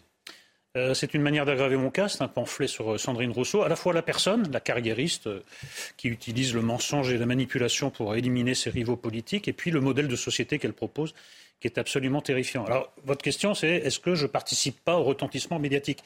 Non, je, puisque vous le dénoncez là. Oui, mais, mais moi, au moins, c'est à charge. Écoutez, c'est quand même très troublant, par exemple, que sur aucun plateau, euh, on ait mis euh, Sandrine Rousseau, par exemple, en face de ses mensonges les plus flagrants. Quand elle dit, par exemple, Éric Piolle m'a bousculé violemment pendant la campagne pour euh, prendre la, tête du parti écolo. Comment se fait-il qu'un oui, mais comment se fait... oui, mais comment se fait-il qu'à l'époque, où même tous les journalistes ne disent, Madame Rousseau, on va passer huit fois la séquence où Éric Piolle passe à trois mètres de vous et vous salue courtoisement. Est-ce que vous avez menti, Madame Rousseau? Donc il y a une complaisance médiatique envers toutes les, manœuvres qu'elle a fait contre, contre Bayou, contre Piolle, contre Jadot, toutes les bourdes qu'elle sort, parce qu'il y a un jeu de dupes des médias. Ils échangent une bonne cliente. Ils espèrent qu'elle va sortir une bourde ou une, punchline, comme on dit si mal en français, en échange de sa présence et de pas trop l'embêter. Moi, je suis allé déterrer toutes ces contradictions, mais ce n'est pas la personne qui m'intéresse, c'est évidemment le modèle de société qui est absolument terrifiant. Mais il y a quelque chose, par exemple, qui est intéressant. Euh, elle a menti sur euh, le domicile qu'elle avait, puisque ça a été révélé par complément d'enquête. Absolument. D'accord. Bon, c'est susceptible de remettre en cause l'élection de la députée qu'elle est. Nous Vous trouvez que ça fait du bruit? Donc, très peu. Alors, j'ai vu que euh, Gilles William Goldnadel a fait un signalement au parquet, qui parfois est beaucoup plus euh, rapide dans d'autres euh, domaines, mais là, c'est un vrai mensonge. C'est-à-dire qu'elle n'avait pas le droit de voter, en fait, dans le 13e arrondissement elle n'avait pas le droit de voter. C'est l'illustration de ce que je vous dis. Est-ce que ça fait du bruit? Non. Non. Mais regardez, moi, j'ouvre le livre, j'ouvre le livre par quelque chose d'autre. Sur le plateau de C'est à vous, Elle s'en prend à Julien Bayou, elle le présente comme un prédateur, elle dit cet homme a un comportement, terrible avec les femmes, il en a poussé une au suicide, peut-être une, mais il y a d'autres cas, il y a une enquête, on lui demande c'est une enquête euh, policière, non c'est une enquête médiatique. Dans l'enquête médiatique, il n'y a rien et le dossier est vide, mais Julien Bayou est flingué. Donc ça c'est le féminisme quand même c'est des coupeuses de tête, quoi, pour, pour, euh, pour rester poli. C'est-à-dire qu'on utilise des grandes causes, l'écologie, le féminisme, pour arriver à ses fins personnelles. S'il n'y avait que ça, les carriéristes, il y en a ailleurs que, enfin, il y en a d'autres que Sandrine Rousseau et ailleurs qu'au Parti écolo. Mais c'est le projet de société qu'elle porte euh, qui est vraiment terrifiant parce qu'on ne veut pas vivre dans le monde imaginé par Sandrine Rousseau où elle dit je préfère les jeteuses de sorts aux ingénieurs EPR. C'est quand même une vision du féminisme extrêmement particulière. Bon, euh, vous expliquez ça euh, comme un échange de bons.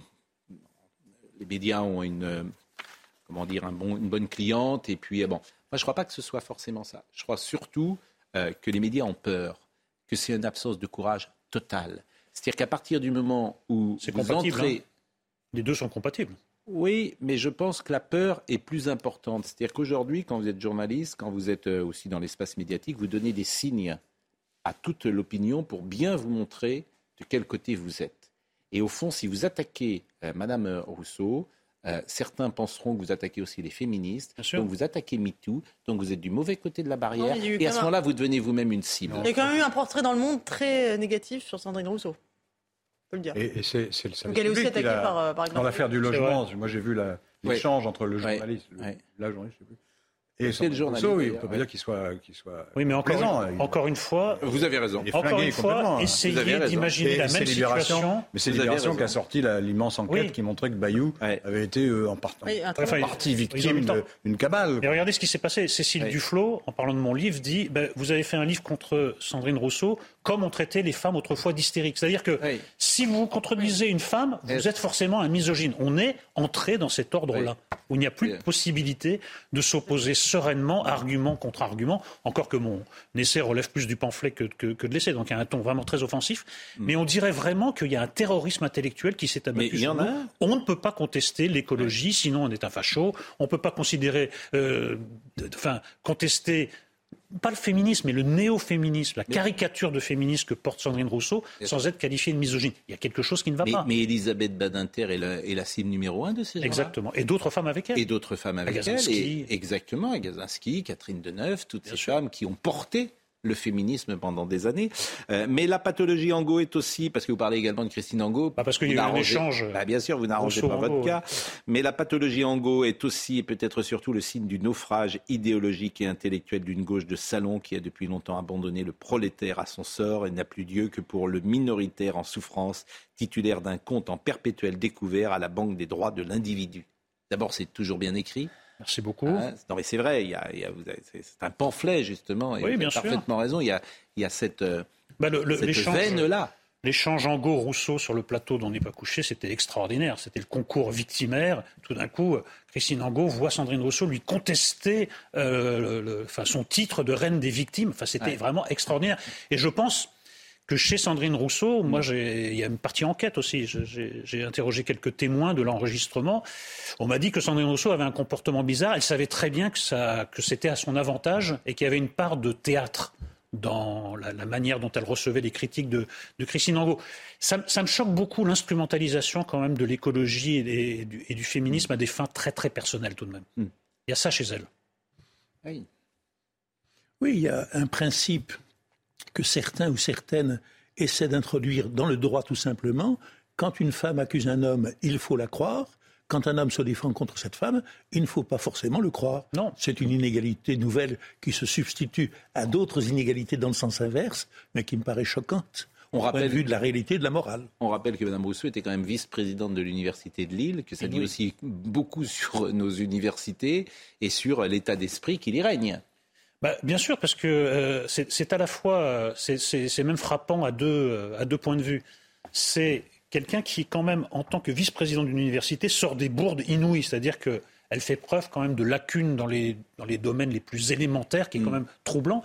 Et ensuite, quelqu'un qui est du côté, euh, on pourrait dire presque scientifique, qui vous dit, moi je préfère les jeteuses de sorts euh, aux ingénieurs EPR, c'est un peu étrange parce que ça, ça veut dire quoi pousser jusqu'au bout? Ça veut dire ne devenez pas à votre tour vice-président d'université, mais restez dans votre cuisine en train de mmh. concocter des filtres magiques, des filtres maléfiques. Il y a, il y a quelque chose de très étrange. Il y, a, il, y un, il y, a, un, programme de régression idéologique, morale, intellectuelle qui est porté par mmh. Sandrine Rousseau. Alors, ça, c'est déjà un problème, mais qu'il fasse l'objet d'une telle complaisance médiatique, ça, c'est particulièrement troublant. Ben, c'est ça euh, qu'on souligne souvent. Vous accepteriez un, un débat avec euh, Sandrine Rousseau? Mais je le réclame. Et vous pensez qu'elle accepterait? Je crois qu'elle refuserait. Ouais parce que Pour les mêmes raisons je que serais Mélenchon. moins coulant sur ce que je vous ai dit, sur, Ouais. les, sur les mensonges qu'elle a racontés, sur les manipulations Ouais. qu'elle a faites au, au- au fil du temps. Parce que je, ouais, je pense que ces gens choisissent leurs interlocuteurs de la même manière que Jean-Luc Mélenchon ne voulait jamais que vous soyez sur euh, un plateau. Il a bien compris le danger. Ben, il, est, il exige, euh, c'est son seul préalable, que je ne sois pas présent, même dans des émissions dont j'étais le pilier. Parce Que- non, mais c'est une conception de la démocratie très très particulière à l'extrême que- gauche. Parce que c'est difficile parfois de répondre, et, et disons-le, tout le monde n'a pas votre bagage culturel et intellectuel. C'est comme ça. hein, euh, et, et que euh, vous pouvez être pour eux des interlocuteurs, un interlocuteur plus précis, plus efficace que ceux qu'ils ont euh, généralement en face d'eux. Écoutez, en tout cas, l'appel est lancé à un débat avec euh, Sandrine Rousseau. Pour le cas de Jean-Luc Mélenchon, c'est réglé, puisqu'il a demandé plusieurs fois que je sois évincé des plateaux. Que dites-vous Parce que je vois Alain, il fait un petit aparté, parce que comme ils parlent plus depuis 5 Gavroche. minutes tous les deux, ils s'ennuient, vous savez, c'est- c'est, euh, ils sont, ils sont- à. Une méchanceté. Voilà, ils sont là, ils Non, disent je dis- voilà, je- faut je qu'on disais que Eric. Nolot était le nouveau Hugo, quoi, la, la faute à Rousseau. Bah, la faute à Rousseau. euh, Oui, alors bon, on dit Gavroche, Gavroche Bon, plutôt là, que c'est vrai que cette erreur, euh. c'est volontaire, la faute à Rousseau, mais on dit la faute de, tout le monde le sait. Bien sûr. Bien évidemment. Pardon non, mais C'est une référence. Quoique aujourd'hui, je ne sais pas si euh, tout le monde le sait, mais bon, la faute de... Bon, euh, vous voulez qu'on parle de Messi Oui. Lyon, ça va pas très bien en foot. Hein. Pardon Non. Je- non, ça, Si, c'est si, pas- Messi, c'est un cas très intéressant. Alors Messi, c'est très intéressant parce que euh, Lionel Messi, euh, bon d'abord, euh, euh, il va sans doute quitter le PSG. Et il a été sanctionné parce qu'il était parti sans autorisation, après une défaite en plus contre l'Orient du PSG, il était parti euh, en Arabie Saoudite. Alors, est-ce que la faute, pardon, est-ce que la faute, c'est d'être parti ou d'être parti en Arabie Saoudite? Moi, je, je, je, je- ah ben, euh, je c'est d'être parti. C'est d'être parti. C'est d'être parti, d'accord. Ah oui. Ok. Alors, euh, Ben, je sais pas. Je, je c'est vrai pose la le Qatar et l'Arabie Saoudite, euh, les liens ne sont pas enfin- harmonieux. Mais là, il n'a que pas posais la question. Bah, Là, c'est pas ça. compris. C'est au lieu d'aller à l'entraînement, Oui. il est allé honorer un contrat publicitaire Voilà. en Arabie Ah, Saoudite. ouais. Mais le fait que ça soit en Arabie Saoudite est tout à fait secondaire. D'accord. Ok. Et, et c'est intéressant parce que le Paris Saint-Germain l'a sanctionné. Donc c'est un joueur qui gagne beaucoup Et d'argent. ça, c'est très intéressant parce qu'en Oui. fait, euh, le Paris Saint-Germain, depuis quelques années, depuis l'ère Qatari, a choisi le star system. Le star system est en train de s'effondrer parce que la saison est catastrophique.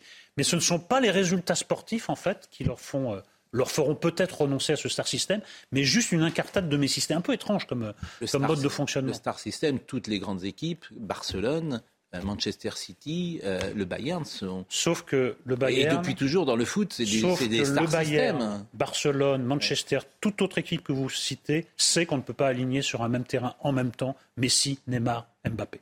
Parce que c'est pas possible. Parce qu'il faut quand même des gens qui défendent. et il faut une sorte d'harmonie et d'esprit d'équipe. Là, c'est une collection de stars. bah, qui, en effet, euh, attirent les gens parce que ce sont des, des- des stars mondiales du foot, Neymar, Messi, Mbappé, mais ça ne fait pas une équipe. Et le PSG n'a toujours pas d'équipe. La, Il a un question, club, mais la pas question est de savoir si ces grands clubs vendent des résultats ou vendent des maillots.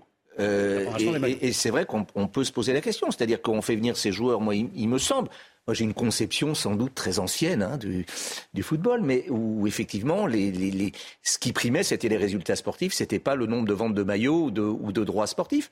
En fait, bon, c'est simplement une histoire financière et je trouve que c'est très dommage pour ce, pour ce sport. Voilà, Non, et mais- bien d'autres. Quand, et c'est intéressant, moi je me souviens d'une discussion avec Jean-Claude Blanc, quand vous faites venir Lionel Messi, Hmm? en trois mois vous l'avez amorti. Parce que vous Par signez de maillots, des non pas des maillots d'ailleurs, mais- mais c'est la même chose. une image. C'est-à-dire que vous signez des contrats de publicitaires qui viennent sur votre club à une telle hauteur que le prix et Ça va du que salaire. ça, ah oui. Bah, Ah bah oui, bien de cette sûr. discussion avec Jean-Claude Blanc, Bien qui sûr. était alors euh, directeur général du PSG, qui ne l'est plus aujourd'hui, Oui, et qui bien. m'expliquait que euh, c'était, je, on s'était rencontrés, je crois, en octobre ou en novembre, mais il dit on l'a payé. Oui, mais vous voulez gagner des payé, millions euh, Vous voulez gagner des millions ou la Ligue des Champions sur les- sur C'est les- ça le Bah, problème. C'est-à-dire que vous avez par exemple des, ce qu'on appelle des partenaires. Vous avez pourquoi pas un partenaire brésilien qui euh, va acheter les droits euh, d'utiliser Messi avec le maillot du PSG, euh, bon, et qui va donner au Paris Saint-Germain une certaine somme, bon, qui va payer l'année. Hein, C'était pas tout le transfert. C'était, il, a dit, il m'avait dit l'année. On a payé Messi cette année. Euh, et son, on a payé son salaire avec euh, les nouveaux partenaires qu'on n'aurait pas eu. Bien Bon. sûr.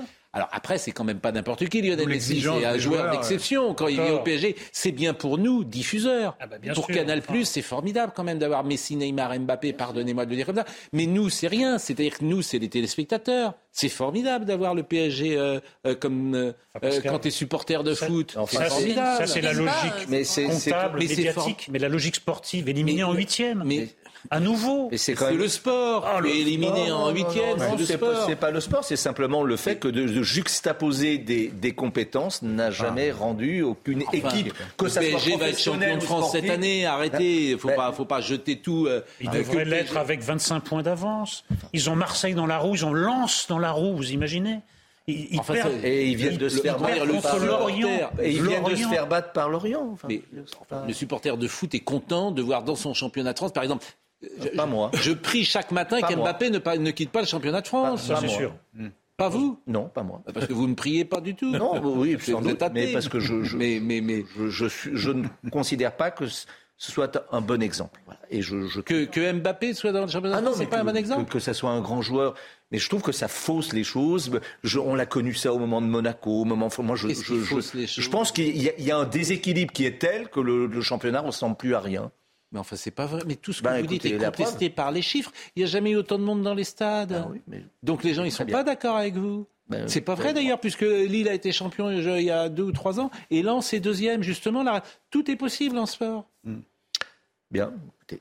Et il n'y a toujours pas de Ligue des Champions gagnée par Paris. Mais, ah mais- non, mais écoutez, c'est des ça le but quand même. Des Ligues des Champions depuis 1955, il y en a une en France.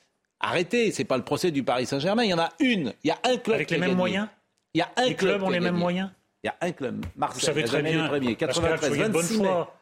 On va fêter les bonne 30 foi. ans. Vous, devrez- vous savez très bien que le Paris Saint-Germain aurait dû déjà gagner deux ou trois Ligues des Champions, mais bien sûr. Avec l'investissement qui a été fait, avec tous les joueurs qui ont été faits. Il y a, il y a un échec sportif, excusez-moi, il y a un échec sportif des Qataris, il faut le dire. Et d'ailleurs, les, les- les fans historiques du Des PSG Qataris. commencent à se lasser du feuilleton. Franchement, franchement, quand vous parlez avec eux, les vieux fans Oui, commencent à dire que le cirque a assez duré. Enfin, vous, êtes, vous êtes vraiment des ronchons. hein. Enfin, vous avez, franchement, vous êtes vraiment des drôles de gens. vous, avez, vous avez un investisseur qui vient en France, qui vous met sur le terrain Neymar, Messi, Mbappé, les plus grands joueurs du monde, et vous, vous êtes là en train de dire, mais alors retournez avec Georges Perroche, qu'est-ce que vous voulez que je vous dise? Mais non, mais très bien, et, Franck Tanasi, j'ai rien contre lui, d'ailleurs. Et mais enfin, c'est 3-1 contre l'Orient, élimination en huitième, tout ça, c'est bon. Alors. Vous, vous, êtes Coupe de France, vous êtes, vous êtes vraiment Monsieur Ronchon. Oh monsieur, c'était mieux avant, quoi. Je, je trouve suave dans la, ah bouche d'Éric Nolot de parler du PSG en disant c'est l'échec des Qataris. Moi, je bien oui, ça suave en soi. Comment, voilà. Comment ça voilà. en soi, je trouve ça suave. Comment ça Ils ont racheté le club. J'ai dit Franck Tanasi, mais qui était un très bon joueur, qui me pardonne. J'ai le droit. Eh ben oui. je salue Franck Tanasi s'il nous regarde surtout parce que c'est un très bon joueur. Euh, et puis ça fait de Suzic, et puis Dominique Baratelli, et puis euh, et puis tous les joueurs du PSG, Justier, François pas un sacré joueur, ça fait de Suzic? Et c'est un joueur d'exception. Ah, bon, d'accord. François ah ben, Jean-Pierre de Gliani, je peux tous les citer, les joueurs du PSG. Et je salue Daniel Echter qui a créé le PSG. Audrey Berthaud, mais vous êtes Monsieur Ronchon. Euh, Audrey. Avant de lancer le journal. C'est vraiment dégueulasse. La soixantaine d'élus qui composent le groupe LR à l'Assemblée doit se retrouver aujourd'hui pour un séminaire de travail. Un séminaire censé permettre à la droite de se retrouver après la division du groupe autour de la réforme des retraites. Les républicains se retrouvent à la Maison de l'Amérique latine. L'opération militaire Orion touche à sa fin. Le grand exercice militaire de plusieurs mois organisé par l'armée française va se terminer. Toutes les armées terre, air et marine ont travaillé ensemble pour préparer un conflit de haute intensité. Cela faisait plus de 30 ans que l'armée française n'avait pas déployé de tels moyens. Et puis on vous dévoile ces images près de Nantes. Trois oursons sont nés au parc animalier Planète Sauvage. Il y a deux mâles, Tchuk et Koda, et une femelle, Gaufrette. La communication du parc a expliqué qu'ils sont véritablement venus au monde en janvier, mais c'est seulement il y a peu de temps que les soigneurs ont entendu euh, du bruit et ont donc compris qu'il y avait des nouveau-nés. Euh, Franck Leboeuf, pardon, qui nous écoute, champion du monde, qui me dit salut Pascal, ne parle football qu'avec des spécialistes, s'il te plaît. Sauf Eric. Ah, très bien. Non, mais c'est vrai, je vous taquine un peu, mais c'est vrai que vous êtes ronchon. Vous vous rendez pas compte. Vous mangez du caviar tous les jours et franchement, vous êtes supporter du PSG et vous, vous en êtes à critiquer Neymar et Messi. Je ne dis pas ça. Je, bah, critique la politique de starisation. Bah je vous dis simplement que je regarde jouer le PSG, je ne vois pas une équipe. Je ne vois pas une équipe. Ils ne jouent pas ensemble. Ils ne jouent pas ensemble. Et c'est et, ça dépend des matchs. Mais écoutez, franchement, trois matchs sur les neuf derniers matchs au parc, trois perdus. Ça s'est jamais vu. Ça s'est jamais vu au PSG. Alain, c'était un plaisir. ça m'amuse. Je, ne suis pas supporter du PSG, donc je, je, plaide non coupable. Bon, bah écoutez, en tout cas, c'était un plaisir d'être avec vous ce matin, comme toujours. Vous êtes toujours le bienvenu dans cette émission. Euh, Florian Doré était avec nous ce matin. Gérald Ventura était à la réalisation. Merci à Alice qui était là, à Yannick qui est Alice à la vision, euh, Yannick au son. Merci à Marine Lançon et donc à Florian Doré. Toutes ces émissions sont à retrouver sur cnews.fr. Jean-Marc Morandini dans une seconde. Rendez-vous ce soir.